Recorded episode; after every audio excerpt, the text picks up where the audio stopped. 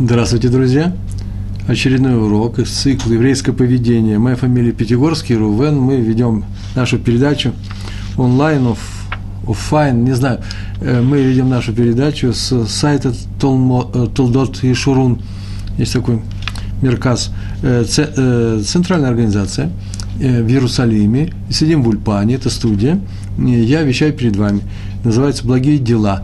Гмилут Хасадим. Хорошие дела – недельный раздел Экев, и написано в этом недельном разделе, в книге Дворим, 7 глава, у вас книги открыты перед вами, правильно?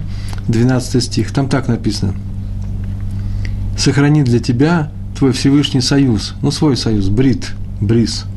Он сохранит для тебя и милость, о которых он поклялся твоим отцам, Оказывается, он сохранит союз, бриз, который был брит, который был заключен на горе Синай между ним и еврейским народом.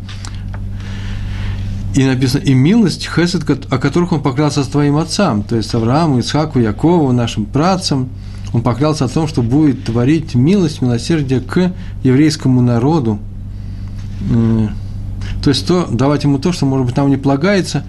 И все это написано в, э, в главе 7, и контекст этой главы, предыдущие стихи такие, условия такие. Если евреи будут слушать эти законы, Тору, слушать, сохранять их и исполнять, то вот он сохранит и союз, и милость, то есть будет поступать больше, чем требуется, э, согласно нашим э, поступкам. Главное, чтобы мы это делали, а именно слушали законы, сохраняли их и исполняли. Слушать законы, то есть принять, нужно принять Тору и, и э, изучать ее, ее законы изучать и исполнять его, ее заповеди. И мудрецы на это сказали, прямо в этом объясняет этот стих, они сказали, три подарка сделал Всевышний евреям. У меня была некоторая трудность перевести э, это на русский язык. Почему? Потому что три подарка сделал Всевышним евреям. Милосердие, скромность и гнут к садим, о котором сейчас будем говорить. Сейчас я объясню. Какая трудность? Дело в том, что, знаете, три подарка он сделал евреям. Милосердие, так он на самом деле дал евреям свойство быть милосердными, помогал, помог стать милосердными, рахманим, помог стать нам скромными, байшаним, и гмнут ксадим, помог нам стать какими людьми, которые помог с, э, с возможностью стать людьми, которые помогают друг другу. Тоже, какая трудность, повторяю, э, заключается в том, что Вообще-то выбрать себе можно самому только стать хорошим человеком или плохим. Всевышний может помочь на твоем пути, но он не может тебя или заставить, только помочь.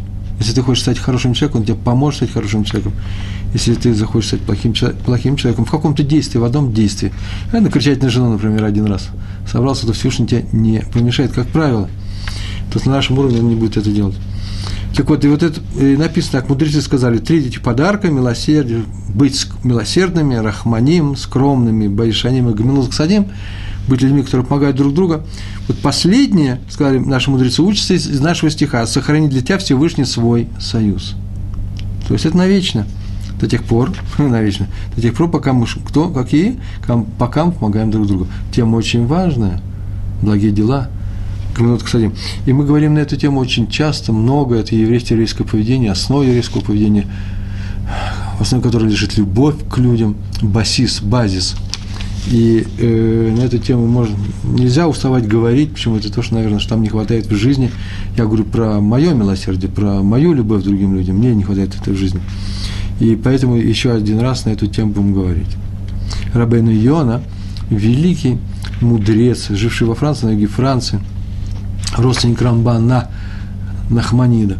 Он написал, что хесед, ну, это известная заповедь между людьми, бен адам лихаверо. Есть заповеди между человеком и Всевышним. Он выполняет заповедь, например, э, э, навязать, наложить, навязать тфилин, тфилин утром на руку и себе на лоб, на голову. Это не касается других людей, как правило – обычно. Это просто Всевышний сказал, но это нужно делать, я выполняю заповедь для, по отношению к Всевышнему. А есть вещи, которые любить другого человека, не обманывать, не воровать, это заповеди между людьми, мое отношение к людям. Так вот, хесед, хорошее отношение к людям, это э, заповедь между людьми.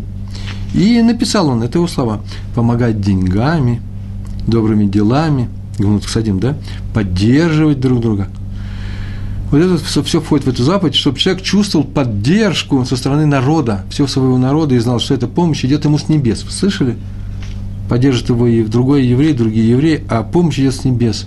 И небеса позволили, хотя бы э, тем, что э, небеса сохранили этих евреев, сохранили как народ, который помогает друг другу. И тогда этот человек, который чувствует эту поддержку, будет выполнять то, что он взялся выполнять на горе Синай. Это отдельная тема, главное, так написал Рабейна Йона, Йона – и помешать могут ему в этом, добавляет он, вот в исполнении этой заповеди, благих, благих дел, Гмилут Касадим, могут только, что? Три вещи. Ненависть к другим людям, зависть и высокомерие.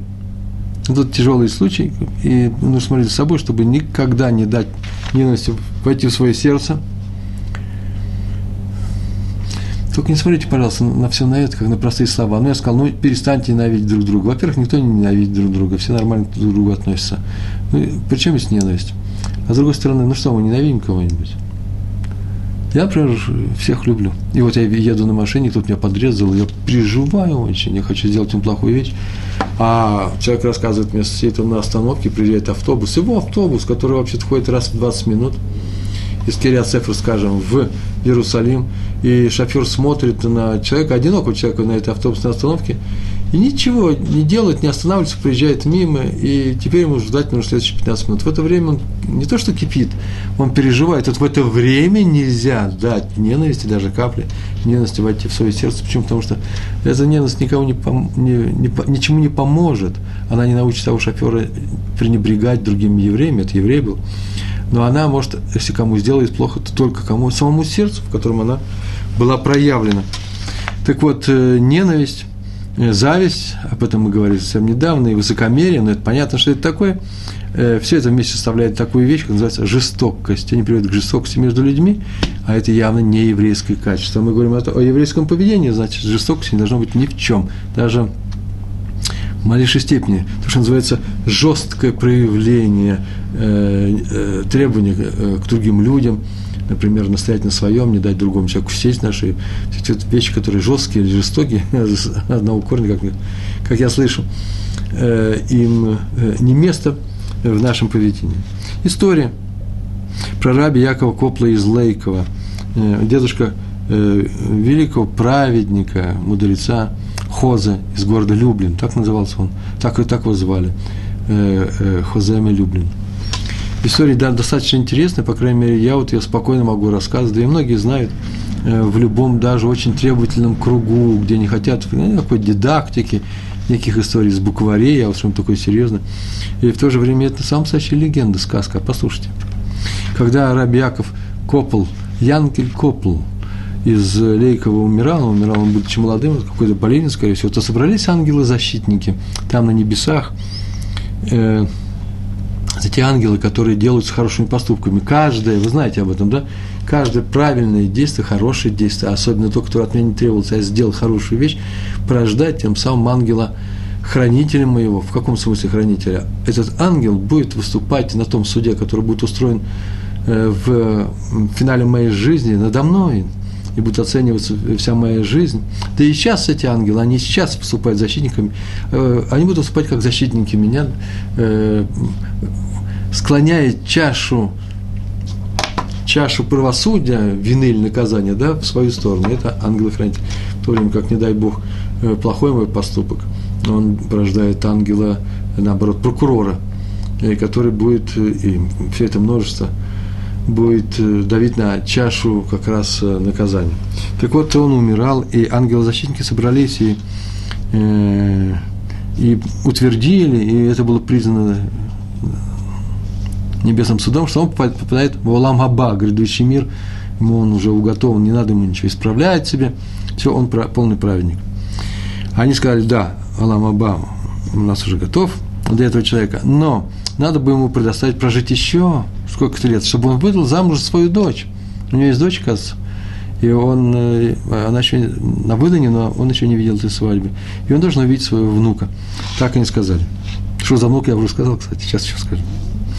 Но Сатан, один из ангелов, ангел смерти, да? Малахамавас. Э, Малах Амавет.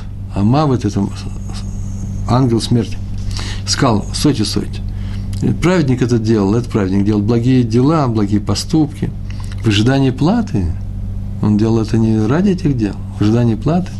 Вы знаете, что ценными, вообще лучшими, а чуть ли не единственной оценкой хорошей, делами считаются именно те, которые сделаны просто лишь шамаем называется, в совершенно максимально бескорыстно. Вот он говорит, а он корыстно поступал, он же хочет Алам Аба, грядущий мир. Вот и нужно его взять сейчас в грядущий мир. Пускай он умирает, грядущий мир уже готов. И не надо ему больше не, э, жить ни одного дня. Чего хотел, то и пусть получит, дескать. Ему сказали, что он это делал их эти вещи решим шамаем. А, но Сатан стоял на своем, я знаю этого человека тоже, не только вы. Тогда ему разрешили так, сказали ему, спускайся на землю и испытай раби Якова Копла. Если видишь, что он, э, что он праведник с корыстью, да, делает что-то для себя, даже такой высокой корыстью завоевать Улам Аба, то он твой, Бершутха, он в своих владениях.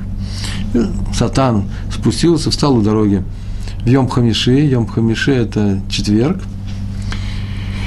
Встал у дороги, нарядившись в э, одежду очень э, старого, во-первых, старым евреем он представился, э, очень нищего еврея, весь в заплатках, усталый, согбенный, несчастный, просто стоит несчастье у дороги.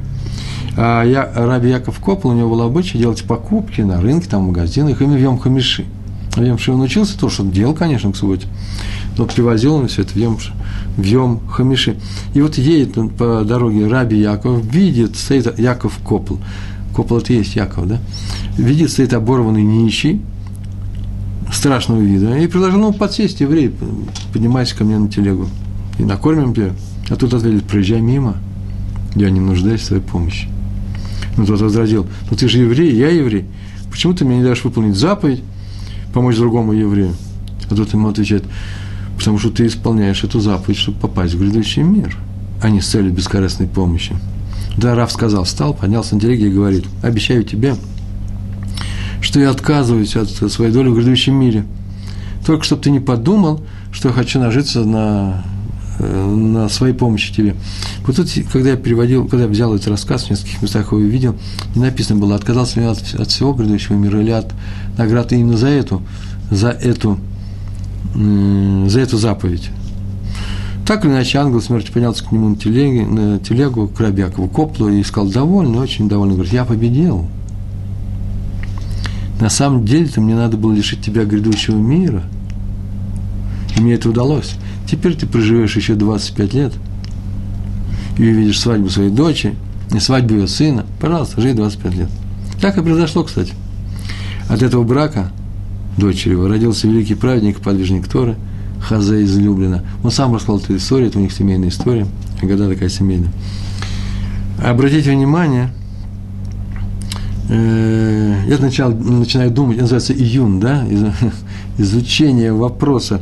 Так победил он или не победил? Получил э, дедушка э, Хазами Люблин Улам Аба или нет? Я так полагаю, полагаю что э, получил. Почему? Потому что он дали ему еще 25 лет, и там и вот уж заслуги-то очень быстро обеспечили его грядущим миром. Я, если был бы писателем или сценаристом, я сказал бы, и вот через 25 лет приходит снова сатан и говорит, ну теперь это он снова вернулся к своему и начал, и начал действовать так же для Улам Хаба.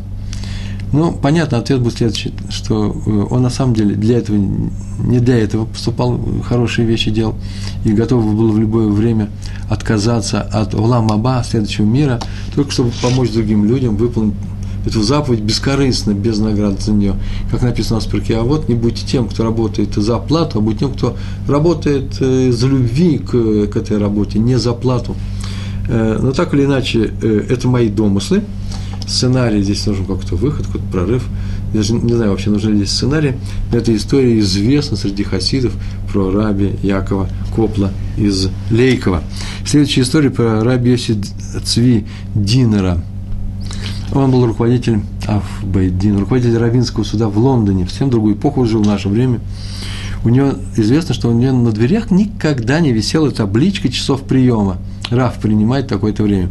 Это что не значит, что если вы сейчас придете к своему раввину в, в городе, в котором там живете, э, Филадельфия, Майами-Бич, Саратов, не знаю, и там висит табличка приема, вы тут не говорите, пожалуйста, не выдавайте меня, а вот Пятигорский рассказывал историю, что это нехорошо. Да нет, нормально. Приходите вовремя, когда Раф может воспринять. На самом деле, ведь это же очень важно, что Раф был, что Раф был в Сирию, чтобы он был здоровый, чтобы он был не измученный ночными приемами гостей, э, чтобы он помогал вашей общении. Просто у раби Йосифа Цви э, Динера был такой обычай, так он поступал. Таблички у него никогда не было. А был он очень старым, он не мог отменить этот обычай, как вы не просили родные. Нужно вообще-то уже пора и как-то поменьше участвовать в делах общины. Ни в какую, и телефон стоял рядом с его кроватью всегда. Э, всем всегда отвечал, какое бы время это не был звонок. Я так полагаю, что люди, наверное, и звонили. Бывают такие случаи? Очень редко может быть. У меня будет хоть тяжелый случай, мне нужна будет срочная консультация Равина. Все зависит от Равина, от меня, от случая. Но бывает же иногда нужно позвонить срочно. А что теперь делать? Человек попал днем в какую-то такую непростую ситуацию, находится на другом конце земного шара, ему нужно срочно связаться с Равином, спросить его, что поступать, э, как поступать, что делать. Возможно такое. Так что я думаю, что это было нормальное действие. Другое дело, что по пустякам не надо звонить и рассказывать, ой, Вена, какой красивый город, Рэба, вы спите, у вас 4 утра, я вообще расскажу, какой красивый город Вена. Этого не надо делать.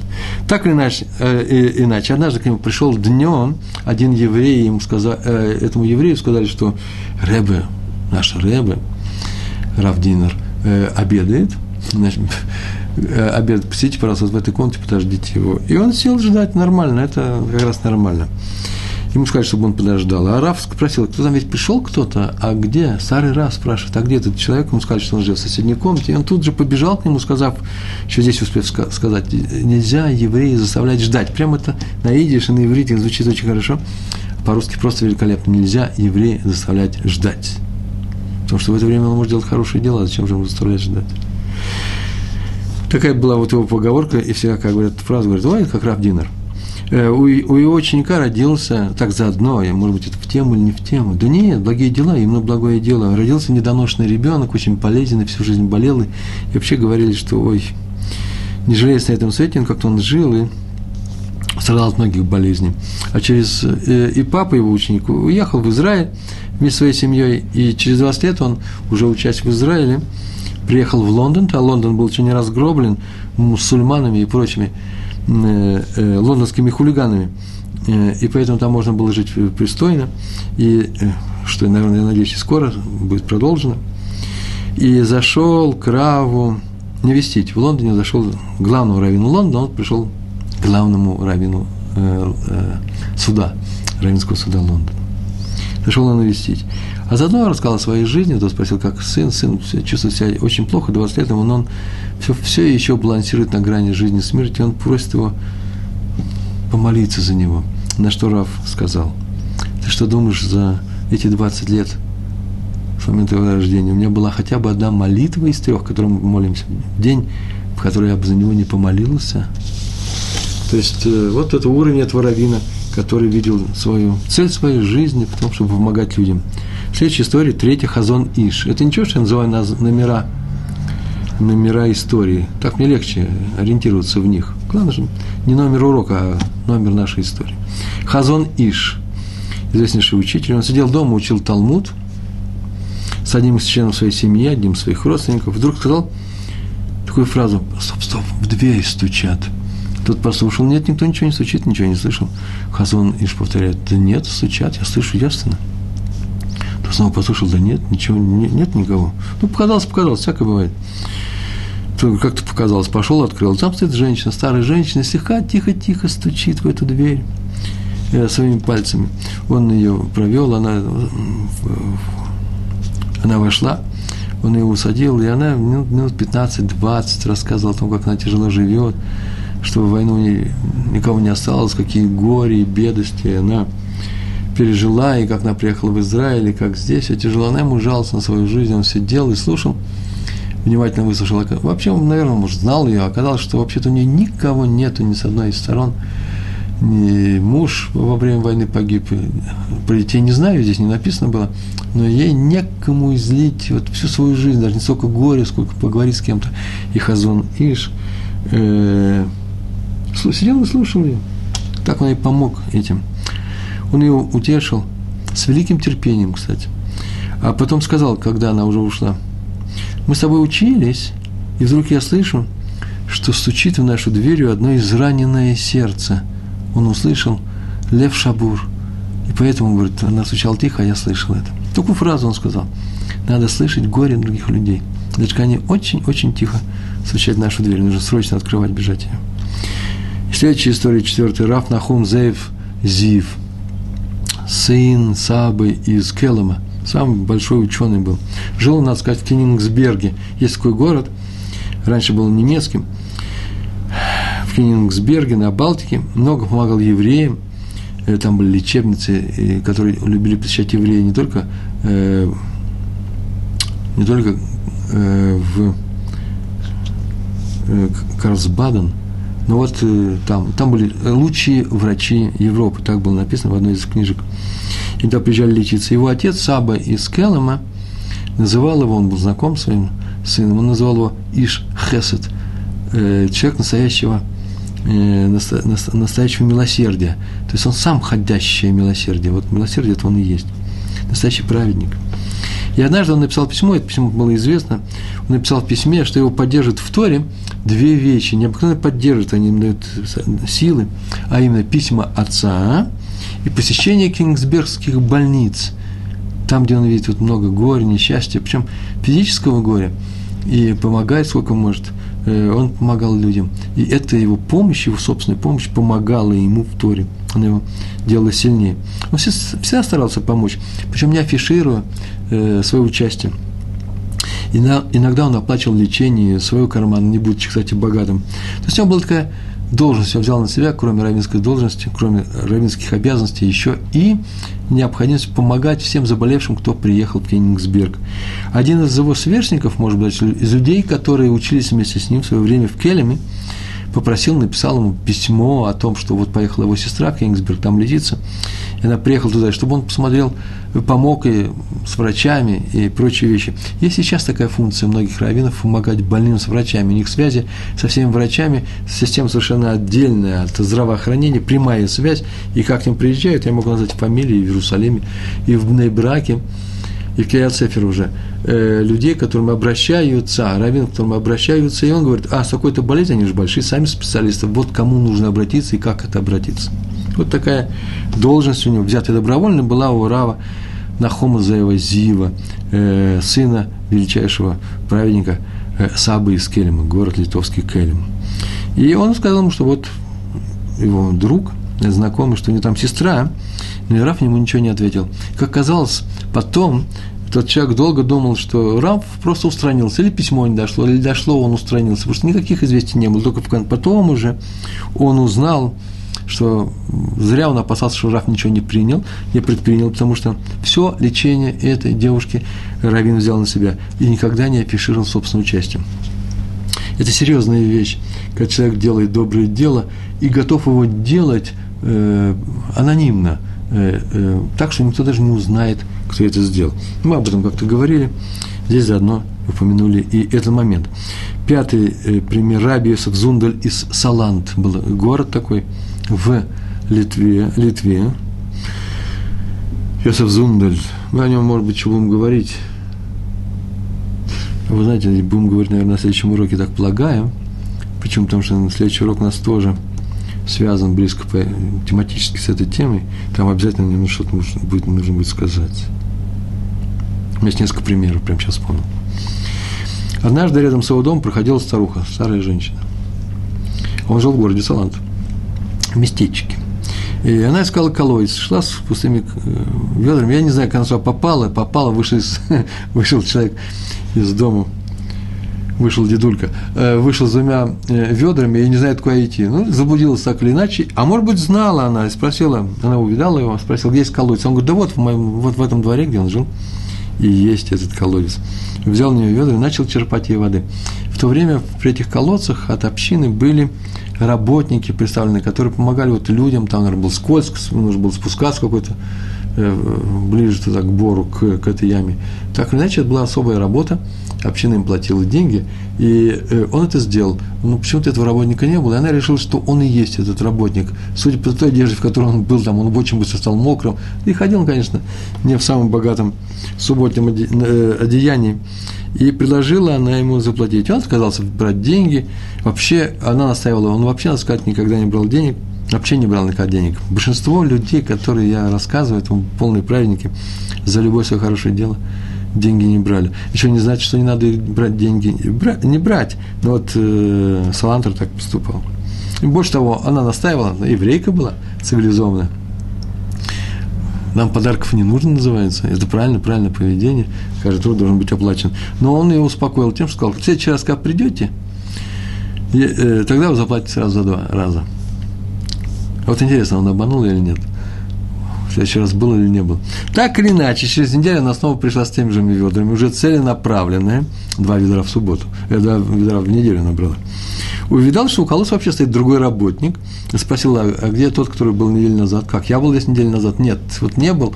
И она его описал, тут понял, что речь шла-то о равине нашем. Он сказал ей, и она побежала к равину, всхлипывая на ходу, и закричала, что просит прощения. Она не знала, что это равин. Тут не сказал, я не равин. Тут сказал, вы знаете, тут нет знаешь, нет твоей вины, женщина, я не знаю, как они говорили, на идише они говорили, ли женщина, напротив, я должен благодарить тебя, это я должен благодарить тебя, потому что ты дала мне возможность выполнить заповедь помощи другому человеку. Это может быть самый главный э, момент, самый главный момент нашего урока – Почему? Потому что тот, кто помогает другому человеку, он выполняет заповедь, получает награду, и благодарить мы за эту заповедь должны именно того, кому мы помогаем. Хороший тезис, нет? Его нужно, конечно, раскрывать, еще будем говорить на эту тему неоднократно. А сейчас двинемся дальше, просто упомянув его. Раби Сроль Шапира был такой известный человек, жил в Иерусалиме. О нем, об этом человеке очень много историй рассказано, рассказывается. Э, Равиц Песах Франк, э, потомки его жили со мной рядом, и сейчас живут, я просто поменял место жительства. Раф Франк, это известнейший человек, вот из этой семьи происходит. И вот э, он рассказал Раби Песах Франк, главным раввином одно время был в Иерусалиме, рассказал такую историю. У Рави Шапира был такой обычай, он не ел, удивительный обычай, никогда не слышал, он не ел до тех пор, пока не выполнит заповедь помощи другому человеку, Гмилот Ксадим. Утром вставал, шел в синагогу, в синагоге тоже старался помочь кому-то. Если он помог кому-нибудь, он шел домой и завтракал. Никому не помог, ну что ж теперь делать?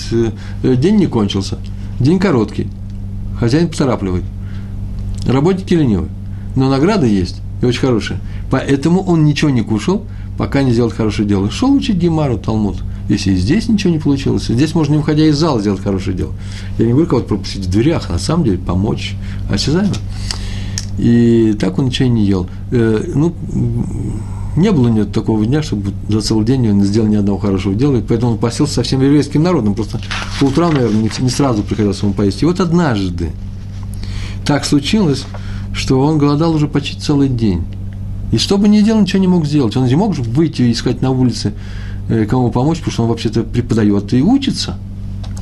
И он так голодал целый день. Ну, ничего страшного в этом нет.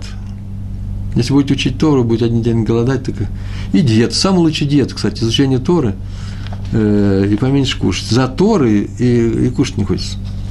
Голодал весь день и считал, что вот этот пост, такой у меня день тяжелый сегодня, я ничего хорошего людям не сделал, и поэтому я э, устроил пост. Так что все компенсировано.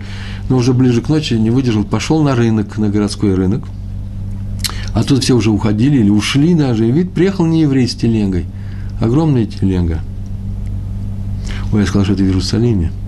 Возможно, это было еще до приезда Равицы Песха в Иерусалим. Нужно узнать. Не извините, не узнал. Раби Сраль Шапир, где он? Где он был раввином? Э, приехал не еврей с телегой, огромной телегой, полный досок на продажу. Это, может быть, э, э, балки, а может быть, уже и деревья для плотнического дела. Так иначе он приехал поздно, задержался где-то. Теперь он будет до утра будет здесь находиться, и утром придут плотники, и он с ними сделает сделку, продаст сразу оптом всю телегу и уедет. Это был заработок. Как Равин все это увидел, побежал к городскому плотнику, общинному плотнику, еврей сказал ему, что есть возможность купить дешево, очень дешевые доски. Почему? Что человек тот, конечно же, заплатит подешевле, лишь бы только не начать на своих досках в незнакомом городе. Тот тут же побежал на рынок и сделал очень удачную сделку. Но оказалось, что у плотника вообще-то нет свободных денег. Сделку он сделал, а денег нет. Они все в делах каких э, были введены в дело. А я еще могу предположить совсем по-другому. Поздно уже было, не у кого взять, а у него деньги были у кого-то лежали. И тут Равин сказал, что он с удовольствием даст ему в долг нужную сумму. На том пришли, после чего он пошел домой и с удовольствием поел первый раз за весь день, причем ел он в великой радости. Я больше он оплатил просто собственную еду оплатил. Ну, такой у него был обычай, это просто замечательный обычай, который нельзя пропагандировать, ну, ради, только ради как э, особая еврейская диета. Э, да, хотите похудеть, э, не ешьте раньше, чем сделать хорошее дело. Заодно мы выиграем, вы будете поступать хорошо, и вам будет хорошо, и радость буду большая, и войдете в нормальный диапазон веса. Шутка. Седьмая история про раби Элазара, Элазара Мана Шаха – вот он умер недавно, сколько-то лет назад, лет 10, будучи очень глубоким стариком. И вообще он был в этой истории тоже очень старым, был человеком, но продолжал давать уроки в э, Браковской Ешеве, в городе Брак, называется Турава Хаим. Турава Хаим. И после операции, у него была операция, врачи ему это запретили делать. Почему? Слабое сердце, слабое здоровье, он стоит во время урока в напряжении, надо делать прекратить. Но он все равно продолжал давать уроки. Тогда домашние его родственники обратились к Раву, руководителю этой Ешивы, Турава Хаим. И чтобы тот запретил давать Раву Шаху, запретил давать уроки. И тот сказал, что уже пытался это сделать, но ничего не получалось. А родным Равшах объяснил так. Я прям взял и записал эти слова, перевел слова, которые были в той книжке, которую я читал. Всю жизнь я старался дать хоть что-то своим, своего людям. Это не просто мечта была, а цель его жизни. У меня ничего, кроме Торы, нет. А, и тут он показал руками на бедную обстановку э, своей комнаты, своего дома, и сказал, нечего мне давать людям, нет у меня ничего, кроме Торы. Теперь приходят и говорят мне, что я не могу продолжать давать Тору людям, чтобы продолжить жить. Потому что в этом смысл моей жизни. И есть и смысл моей жизни именно в этом, чтобы давать. Зачем же мне жить, не давая? Мне запретить давать Торы, это единственное, что у меня есть, ту Тору, которую я выучил, научить других людей, то какой смысл э, в моей жизни. Так он сказал. Между прочим, я уже об этом рассказывал. Месяца 3-4 назад я и Рав Бенсон Зельбер были у Рава, э, у Рава Ильяшева, э, по своим собственным делам, мы там получали и браху, и разговор разговаривали. А э, там же я присутствовал на уроке, который был после приема людей, человек, которому Через неделю после нашего посещения ему исполнилось 101 год. Он давал урок. И очень живой урок был. С, он даже рукой, по-моему, в воздухе махал. 101-летний человек рассказывал Тософот на ту судью, на тот отдел из Талмуда, который он преподавал в это время. И он объяснял всем, что он живет этим. Почему он дожил до этих, э, до этих сроков? Из-за того, что он дает этот урок. Чтобы жить дальше, ему нужно давать этот урок. Этот урок не отнимает не силы а дает. Это называется благие дела Гмелут Ксадим. Это очень важно. По Торе, обратите внимание, смысл человеческой жизни, повторяю, в том, чтобы помогать другим людям. Я сейчас понятную фразу сказал. Она же не придуманная, это же не литературный троп, это же не литературщина. Как сказал Раф Соловейчик, который спросил сына, Раф Соловейчик, который написал книгу Бет Леви, его спросил сын, написано о том, что не, не надо делать другим то, что не хочешь, чтобы делали тебя. Что делать-то? На что он сказал, как-то не очевидно. Помогать другим людям. В этом смысл еврейской жизни. Он говорит, да. В этом смысл вообще жизни человека. Кто помогает, тот и живет. Вот что отсюда следует. Вот если жить и требовать себе, дай мне, то надо задуматься, а как случилось, что мне чего-то не хватает? Почему это мне не хватает? И на это есть только два ответа. Первое – или я не умею пользоваться тем, что у меня есть, поэтому я думаю, что мне не хватает. То есть я недоволен своей участью, своей долей. Еще не значит, что нужно вообще настолько быть довольным, что не хотеть ничего другого. Пожалуйста, но нужно быть довольным и этим. Это с неба пришло. Это, этим нужно уметь пользоваться. А не ждать и все силы перекинуть на то, чтобы завоевывать новое побольше. Бывает, что и нужно, но нужно взвесить, а что я делаю с этим, что у меня уже есть. Значит, э, что, если мне чего-то не хватает, Почему так? Есть два ответа. Первое, или я не умею пользоваться тем, что, не совсем умею пользоваться тем, что у меня уже есть. Или второе, небо не дает мне то, что мне необходимо для моей жизни, на самом деле прям не, не, не дало. Почему? В силу того, что я сам никому ничего не даю. Или ровно настолько она мне не дает, насколько я другим не даю. Даю просто обидно мало, очень мало. Меньше, чем нужно, меньше, чем мог бы. И это небо, Медак говорит Меда на одном из первых наших уроков, по этому принципу не поступать со мной так, чтобы я видел, что сейчас со мной происходит. Одна из причин, в, этом заключается, э, это одна из причин того, что сейчас происходит в Израиле с э, трудности с жильем. Я не знаю, когда вы смотрите меня онлайн или в записи, э, мой урок, я не знаю, что будет в будущем со всем этим движением. Я его не осуждаю, не приветствую, на эту тему я уже написал, по-моему, два поста, один э, пост в своем блоге, в своем журнале на Тулдот, Тулдот Ишурул, Тулдот.ру, Толдот.ру. И э, там написал первый пост э, давайте орехи своим женам, своим дочерям, да, э, посмотрите, э, почему мы живем именно так, как мы живем, и э, насколько лучше, и почему мы лучше живем, чем предыдущее поколение. А сейчас просто взял и написал э, другой пост, который называется «Надо ли требовать квартиру у государства, если это государство не советское?» То есть, если советское, пожалуйста, все понятно. Если оно не советское, надо ли требовать квартиру? Там есть пост сам, и мое отношение ко всему к этому, и большой, много там комментариев, разные люди пришли. Э, Во-первых, я не считаю, что не надо никак протестовать, надо, но надо протестовать не в палатках, а в первую очередь присмотреть собственное поведение, и тогда посмотреть, почему мне чего-то не хватает. Это не значит, что я повторяю, надо идти на поводу у тех, кто управляет мной. Не надо делать так, чтобы тобой управляли. Но в первую очередь нужно посмотреть, за что мне Всевышний награждает или наказывает той ситуации, в которой я оказался.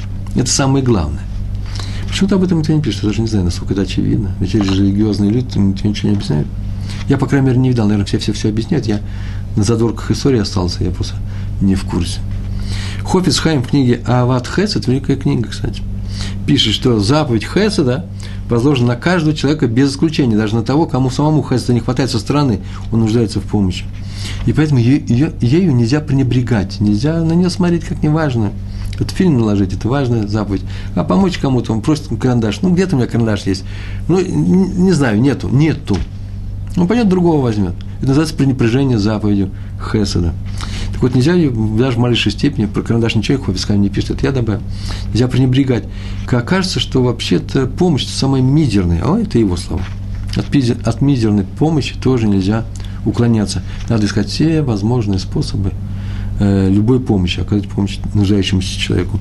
В книге Сефер Хасидим, мы, у нас тема Гмилут Хасидим, есть книга Сефер Хасидим, написано, там очень много чего умного написано, а вдруг идет рассказ, я еще удивился, знаете, рассказ такой, один ученик сидел и учил Тору, сидел серьезно учил Тал, Талмит Кахам.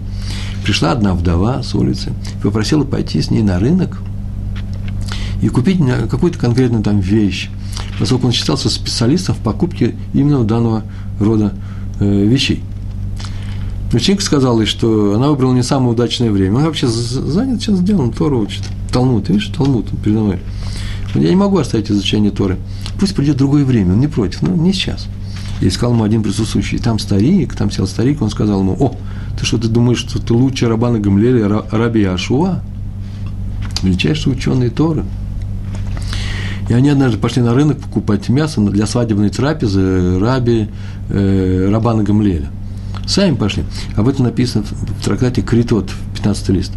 И там же написано, на этом месте Тософот написали, что так они поступили, хотя были заняты Торой в это время – они занимались изучением, преподаванием, тем не менее пошли.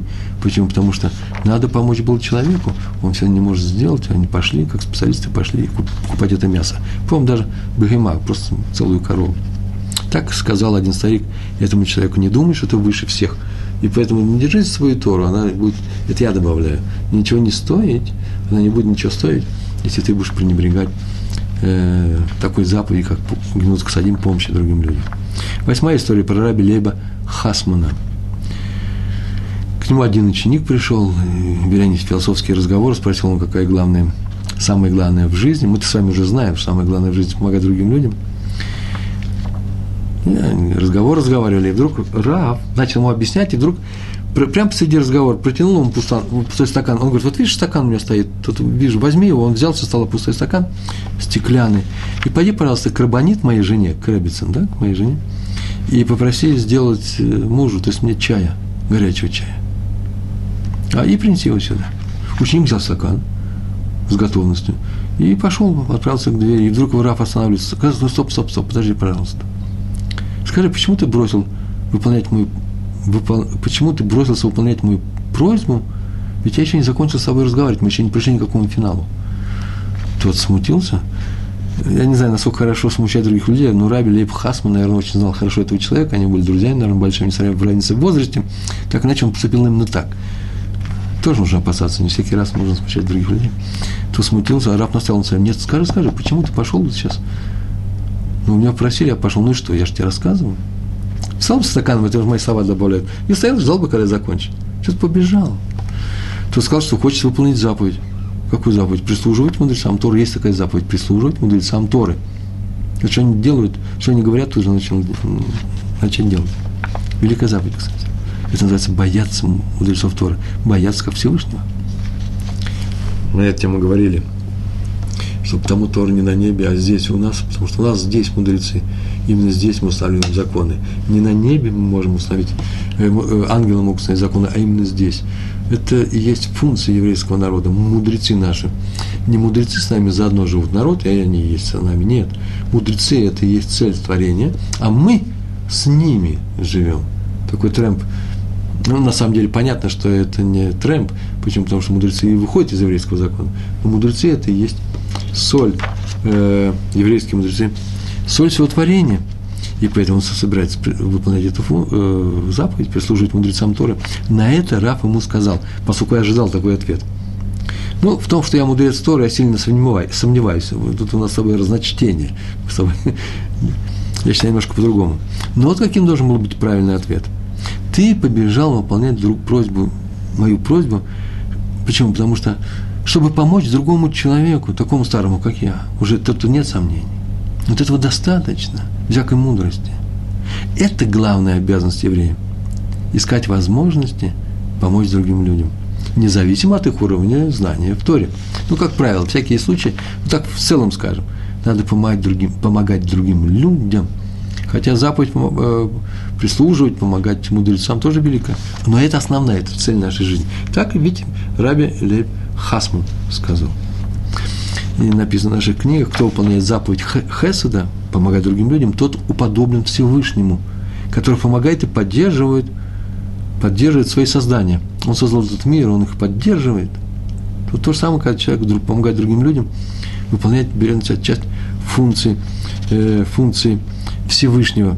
Так написано в книге, я написал в своей книге Рабену Бахьей. Все знают эти анекдоты о том, как человек просит э, какую-то инстанцию помочь ему, письмо попадает там в полицию, еще куда-то. Э, во множестве э, вариантов разное происходит.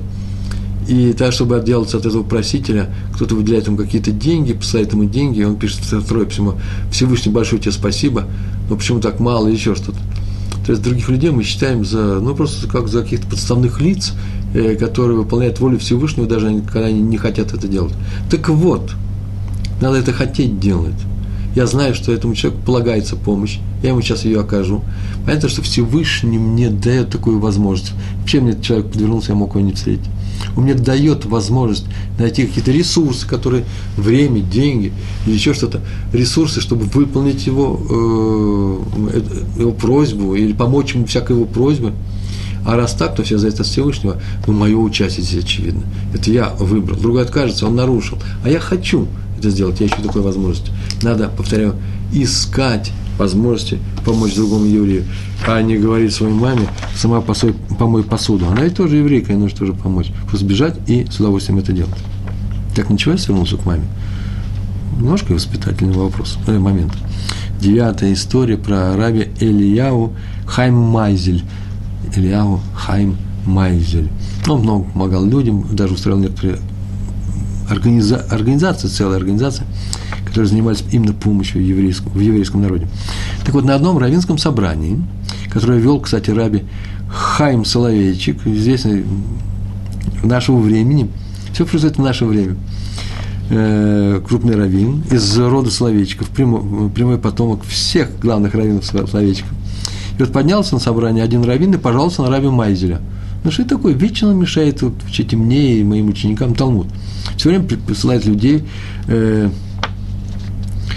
обращается со множеством просьб о помощи другим людям. Это надо устроить, это надо делать, э, устроить. Прямо посреди урока. Ведь надо соблюдать некоторую пропорцию между помощью и учебой. Мы так ничего не выучим. Сказано, что изучение Торы, Талмуда, да, изучение Торы равно в целом соблюдению всех заповедей вместе. Э, и в том числе и заповеди включена заповедь Хесада, помощь. На это Раф Хайм, Соловейчик, который вел собрание, сказал, он сказал такую фразу, сказал, две этой фразы я это рассказ и привожу.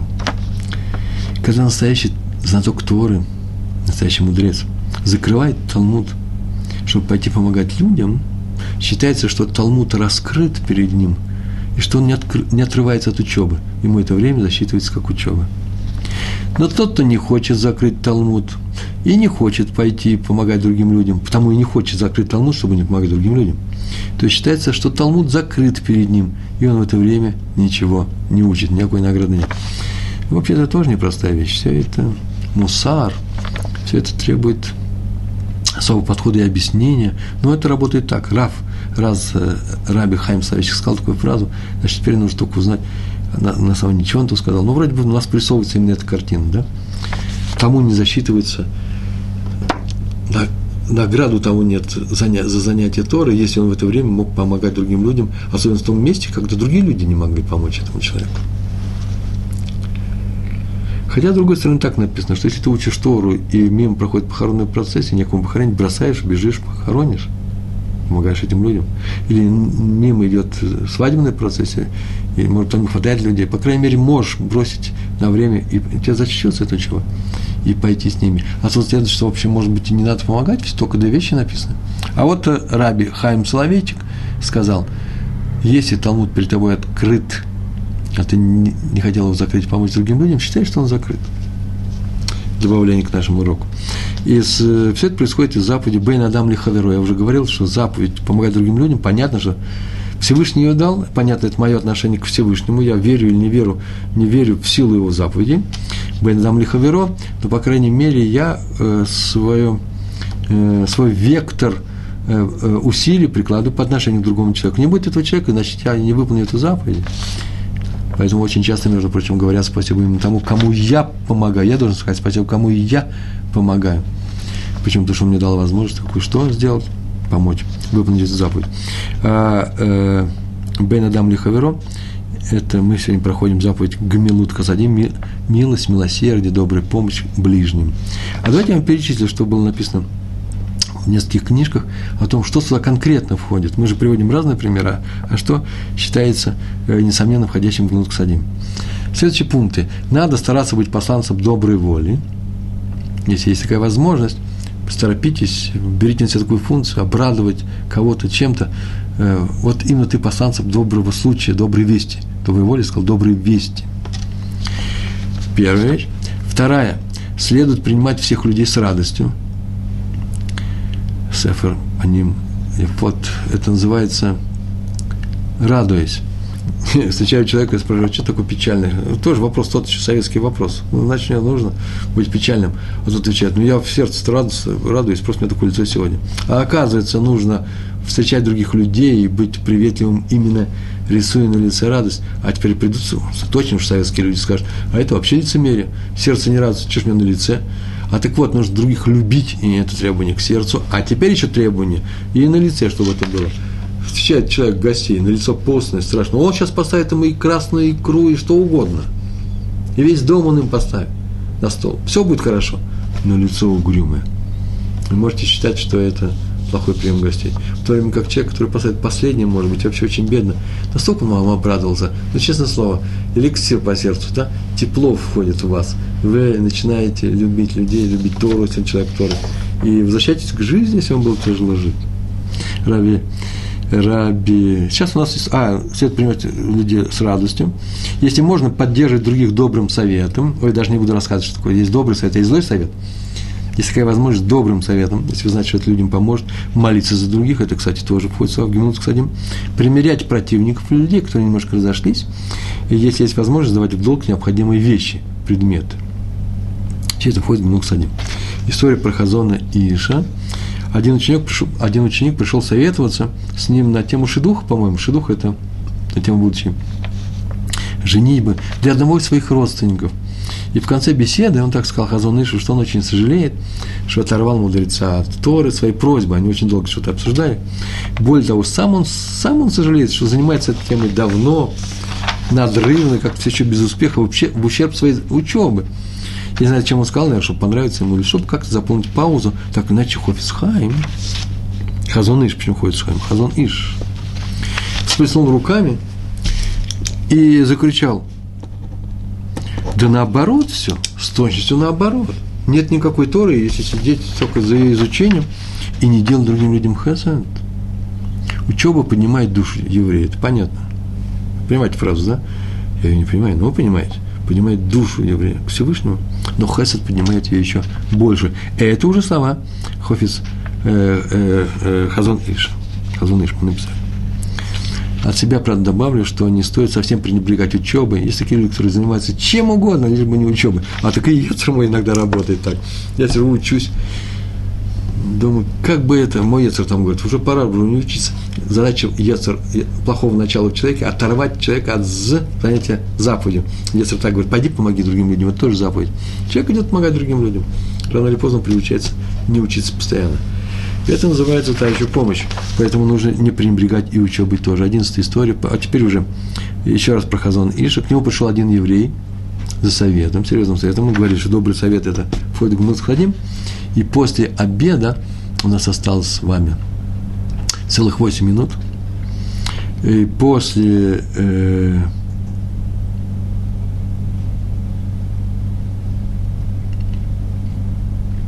за советом, и после беседы, и после беседы, Интересно, пришел вопрос из Донецка. Ну, только из Донецка может такой прийти э, э, вопрос. Я вас люблю. Относиться с радостью – это только по отношению к евреям? Конечно же, нет. Ко всем. Будьте радостными людьми по отношению ко всем. К хорошим людям точно. К евреям без разбору, хороший, плохой. Сделайте его хорошим. А к, э, к неевреям ну что ж, мы же ведь пример показываем другим людям, как нужно жить. Люди Торы показывают пример. Э, я думаю, что это тоже входит в нашу обязанность.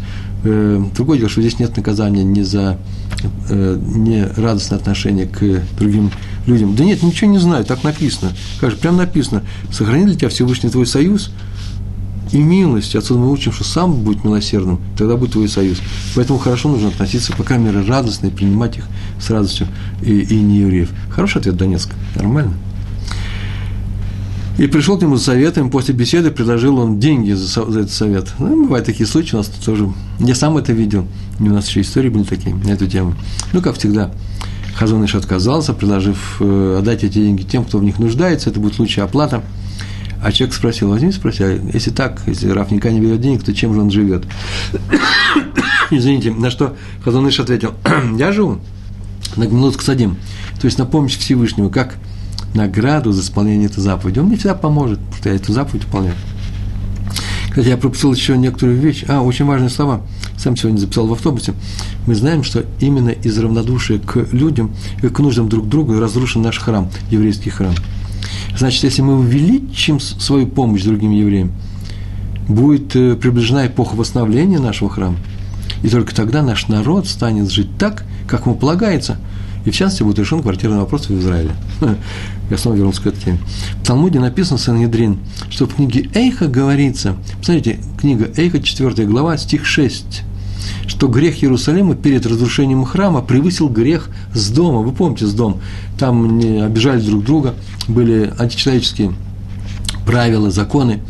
Э, бедным они не помогали, и с дом был перевернут, так что там теперь соленое море находится. Жуткое наказание такого никогда ни с кем не было. Только ради потоп еще хуже был. Если так вопрос задается, в Талмуде, в Сангидрине написано так, то почему Иерусалим, грех которого превысил грех с дома, не был наказан как с дом?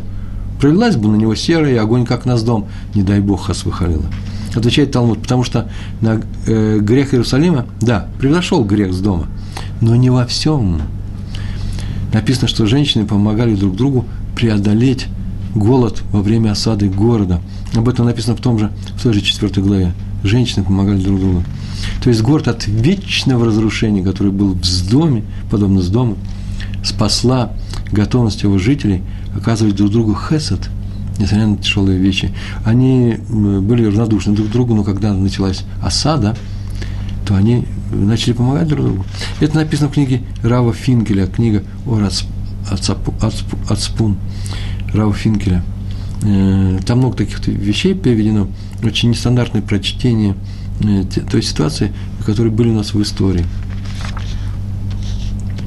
Еще одна история про Раву Цад. Когда у нас не было истории про Раву Цад, однажды в холодную иерусалимскую зиму горожане увидели, что один городской, э, не сумасшедший, нет, городской нищий, известный вообще своей нищетой и своим несерьезным отношением вообще к чему он что имеет, жуткий мороз стоял в Иерусалиме, жуткий мороз в Иерусалиме стоял. Вы знаете, что это такое, да? Это, наверное, может, целых один или два градуса тепла, конечно. Он шел, а на нем было и красовался роскошным теплым пальто. На нем вдруг пальто. Ну, красить он не умел, он был нормальный человек, откуда взялось пальто, его спросили, откуда это у тебя? Он ответил, три дня назад, шел я по улице, встречал равцатку. Он сказал, что нельзя в такой мороз ходить без верхней одежды. Ну, я ему ответил, да у меня отродясь, у меня, извините, я так полагаю, что так он сказал, отродясь никакой верхней одежды не было. Он, я мучаюсь так, без одежды. Он тут же снял с себя пальто и силой заставил меня надеть его на себя, э, на меня, чтобы я его надел на себя. Сказал, что у него есть другое пальто. А один из присутствующих при этом, присутствующих при этом разговоре сказал, тут я смотрю, Равцат к третьяням ходит на улице уже. Обычно он бежит кому-то помогать, а тут видно, у него нет этого второго пальто. Он снял с себя. То есть он сделал больше, чем ему, чем полагалось. Вот я на, на этом, здесь могу остановиться и сказать от себя, обмануть вообще в принципе нельзя, ведь он же сказал, я уже порывался это сказать раньше, да? Он же ему сказал, что у меня есть другое пальто. Как же теперь он э, оправдается? Обманул человека? Ну, во-первых, если бы он не сказал эту фразу, возможно, тот бы и не взял пальто и мучился дальше, и он бы считал себя ну, ужасно, я не знаю, но нечестным человек мог помочь и не помог, только из-за упорства этого человека. И нужно было преодолеть это упорство, поэтому он сказал эту фразу. Это первое. Второе. Ну да, он его обманул. Или как называется, изменил правду. Немножко изменил правду. Почему? Да потому что в некоторых случаях эту правду изменить можно. Мы все говорим так. И это правило у нас общее. Надо всегда говорить правду. Но что важнее, человек или правда? Конечно, человек. А врать ради человека можно? Маленький секундочку. И если вы согласны с правилом, что нельзя другого обижать, то делайте что угодно, но его не обижайте. Если вы можете его не обижать, говоря правду, говорите правду. Если вы не можете его, можете его обидеть, если вы скажете, если скажете правду, не говорите эту правду. Это как лашон гора. Лашон гора – это ведь на самом деле правда. Нельзя говорить правду, про другого человека, второму человеку, другому человеку, и если это правда, понижает статус этого человека в глазах этого человека. Сейчас понятно фраза сказал, да? Это называется правда. Правду не всегда можно говорить. А теперь еще новое правило. Правду можно теперь изменить, искать какую-то ложь, чуть-чуть ложь, лжи. Если что, если при, при помощи этого ничего в мире не изменится, никто на эту правду вашу не положится – вы сами себе не разберетесь, вы никого ничего не отняли. Это не та правда, которая, не правда, которая называется так, смотри, там, там-то тебе дают что-то, беги туда, там э, дешевый, э, дешевое жилье, в таком городе снимайте, туда бегите. Это было бы неправда, не побежали, там нет ничего. Такую правду, неправду говорить нельзя. Но, когда говорится, что у меня есть второе пальто, ничего в мире не изменилось, э, и все довольны, и он помог. Нужно помогать другому человеку. Можно еще сказать в некоторых случаях, вы знаете, что у меня есть на самом деле, вот я вам даю деньги, у меня еще на самом деле есть деньги. Можно сказать это, несмотря на то, что денег у тебя нет, и может их потом достанешь, еще нужно сделать некоторые усилия, твои деньги не лежат открытым способом, нужно куда-то поехать, взять их. Понятно, что мы не говорим про голодающие случаи, про голодные случаи, но иногда можно э, чуть-чуть изменить реальность и э, искать человеку если при помощи этого мы ему окажем какую-то помощь. Для этого мы учили так, что нужно человека радовать, сказать, ой, какая хорошая у тебя э, э, новый костюм, хороший платье на тебе. Хотя в платье оно не очень хорошее. Я бы, например, если бы меня спрашивали изначально, я бы отсоветовал этому человеку покупать эту плату, но теперь я буду радоваться вместе с ним, и это будет правда. Мы живем по Бет Елелю, Елель сказал, такая неправда разрешена, потому что она радует человека, а ни к чему никого не обязывает. Теперь мы знаем новые правила. Если нужно кому-то помочь, обязательно поможем и не будем смотреть, ой, я поборник правды, буду говорить правду матку, несмотря ни, ни на что. Это не еврейское поведение. А мы с вами занимаемся только еврейским поведением. Я надеюсь, я вам помог своим советом. Большое вам спасибо, всего хорошего. Шалом, шалом.